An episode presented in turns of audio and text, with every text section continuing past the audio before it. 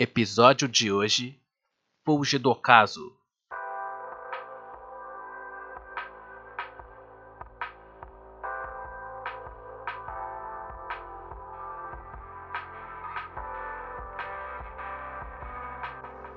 Há quem diz que de nada vale se arrepender, por não ser possível mudar o passado. Pior ainda é quem não se arrepende, pois não é capaz de fazer juízo das suas decisões. Somente se arrependendo é que, acho, evoluímos. Somente se remoendo por uma má decisão é que não as tomamos mais. Parece bobagem, eu sei, e provavelmente é. Porém é incrível como os dramas da juventude nos parecem o fim do mundo. Não tenho que sustentar uma casa ou uma família. Não tenho carro, não tenho contas, minha única responsabilidade é passar no semestre da faculdade. Tenho plena consciência da relevância que meus problemas representam frente aos reais desafios da vida. Mas ainda assim não posso fugir dessa natureza. Me deixem ser jovem e achar que sei de alguma coisa. Carpe diem. Aproveite o dia. Tornem suas vidas extraordinárias. Eu assisti à Sociedade dos Poetas Mortos pela primeira vez faz alguns meses, mas já entrou para a lista dos favoritos. Esse filme incrível conta a história de um professor de poesia que, novo em uma escola tradicionalista, revoluciona ao fazer os alunos acreditarem na arte. Ou algo assim. Não sou bom com resenhas. Acontece que das várias mensagens que o filme traz e das várias interpretações possíveis, uma sempre me vem quando eu o reassisto. Aproveitem o dia. Aproveitem a vida. É simples. Torne sua vida extraordinária. Isso é até mesmo falado pelo tal professor Carpe Diem. Se quer fazer algo, faça. Se quer dizer algo, diga. Se quer ser alguém, seja. O importante é viver uma vida da qual vale a pena ser vivida.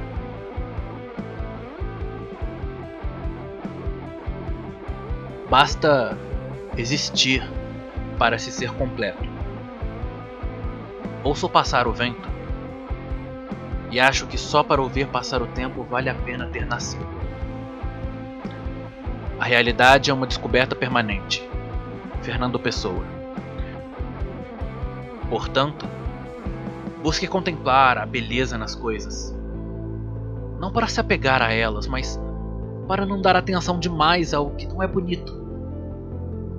Volte o olhar às coisas à volta e a beleza se apresentará. Ah, pense, por exemplo, em um ponto de ônibus. Aquele mesmo ao qual você se dirige todos os dias para ir ao trabalho, à escola, ao que for. Você dá sinal e o ônibus para. Você entra, paga a passagem e vai para onde ele te deixar, sem olhar para trás.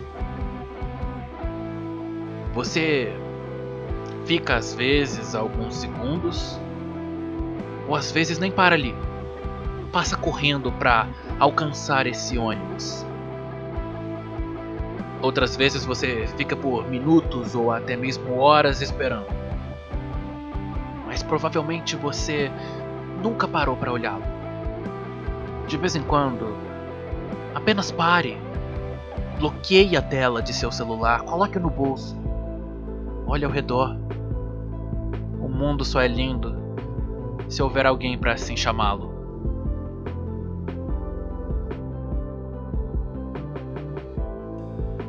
Mas eu já não sou mais assim. Não sou quem eu era. E não quero deixar de ser por medo de não ser escolha minha. Nos orgulhamos tanto de sabermos o que sabemos, mas será que nos orgulharíamos se soubéssemos o que não sabemos? Vocês já dormiram só para passar o tempo mais rápido? Como questiona Toro, se exigem a vida ou a liberdade aos homens, por que estes entregam tão facilmente sua liberdade, deveria eu também ser compelido a entregá-la?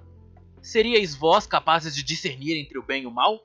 E como nota Bastiat, gente demais se coloca acima da humanidade para regê-la. Por que devo esperar até que meu espírito esteja quebrado para então agir? Este é um preço caro demais, o qual não estava e não estou disposto a pagar. Para tudo existe um propósito, mesmo que anuviado. E não nos foi dado simplesmente o dom de arrazoar. Segui então a máxima de Mifrandir. Não nos cabe escolher o nosso tempo. O que nos cabe é escolher o que fazer com o tempo que nos é dado.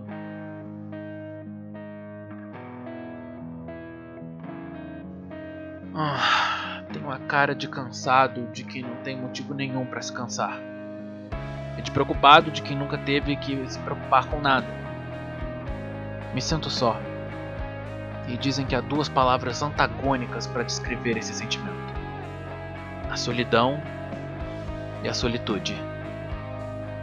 Não que signifiquem isso mesmo no dicionário, mas no popular, solidão é a tristeza por sentir-se só, estando ou não rodeado de pessoas.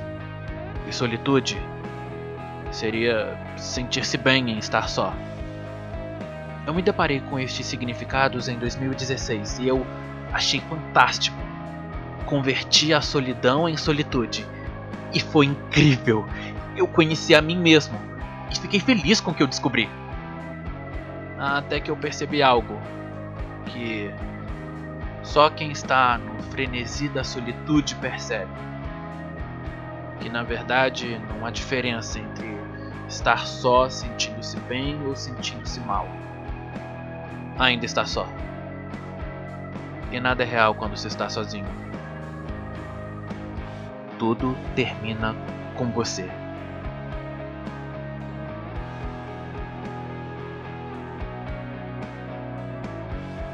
Eu percorri, sem um fim trágico, o percurso do personagem de meu quase filme favorito, Into the Wild. Parem. Parem de me impor tantas regras. É difícil quebrar todas. As únicas regras que valem a pena seguir são aquelas que você impõe a si mesmo, porque assim o quis. Pode ser por pressão, cultura, fé ou mesmo rebeldia. O importante é que escolha e nunca deixe de lutar pela sua liberdade. Ou senão, não poderá mais lutar por nada. E a virulenta opacidade dos dias de hoje quase foi capaz de impedir-me de vislumbrar a força da luz do sol que se projeta e subjuga toda a escuridão.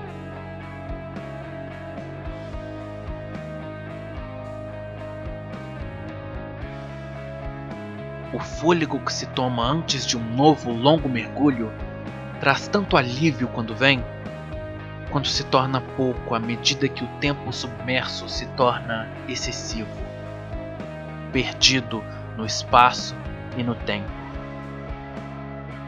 Querendo viver hoje, no amanhã. Então me responda, pois como Renato Russo eu só quero saber aonde está você agora, além de aqui, dentro de mim. A liberdade de uma pipa é tão real quanto a linha que aprende ao chão. Mas daqui eu só vejo a pipa. Então posso sonhar um pouco. E a vida parece extraordinariamente ordinária. E ordinariamente extraordinária. E não importa que essa frase esteja intrinsecamente errada, a razão não é só o que temos. A manutenção da vida parece meu único propósito. E ele não parece bom. Se o sentido da existência é puramente existir, então. Então. De que serve tudo isso? Droga.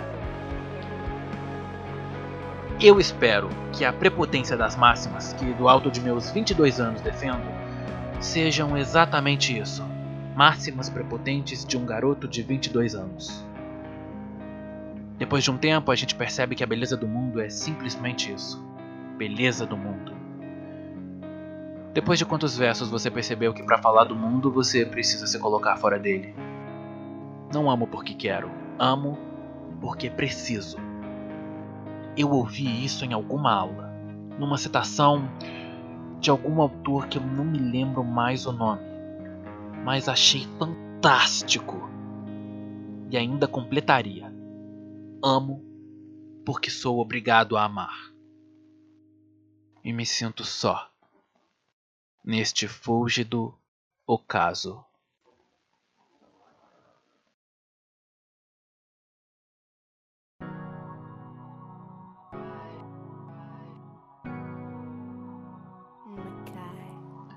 O texto de hoje, pelo menos da maneira como foi enviado até mim, tem dois títulos, que são Os Bravejos de um Jovem e Fúlgido Ocaso e foi escrito por um amigo meu que pediu para eu referenciá-lo como o combustível, que é um apelido que eu chamo ele. Esse texto foi um certo desafio para mim, já que ele viaja por muitos pensamentos que eu nem sempre fui capaz de entender todos eles mas eu ainda tinha que captar a emoção deles de alguma forma, a emoção das palavras, já que, bem, é isso que eu faço por aqui. E como um dos títulos sugere que é um esbravejo, eu fui por essa linha de uma fala mais energética, mais firme, que eu completei com uma trilha mais movida à guitarra, um pós-rock e foi bem divertido de gravar, na verdade, e eu me interessei por muitas das frases com as quais ele fecha alguns raciocínios. O o combustível e eu não temos muitas concordâncias de pensamento normalmente. Mas a gente se encontra muito nesse tema que é o desejo de amar a vida e de conhecê-la melhor e de se conhecer. E que foi pelo que eu achei que esse texto tinha muito que ser gravado aqui. Pensando naquelas conversas em que você senta com alguém para falar sério sobre os sentidos da vida e as ideias não param nunca mais. E vocês estão olhando pro escuro céu da noite.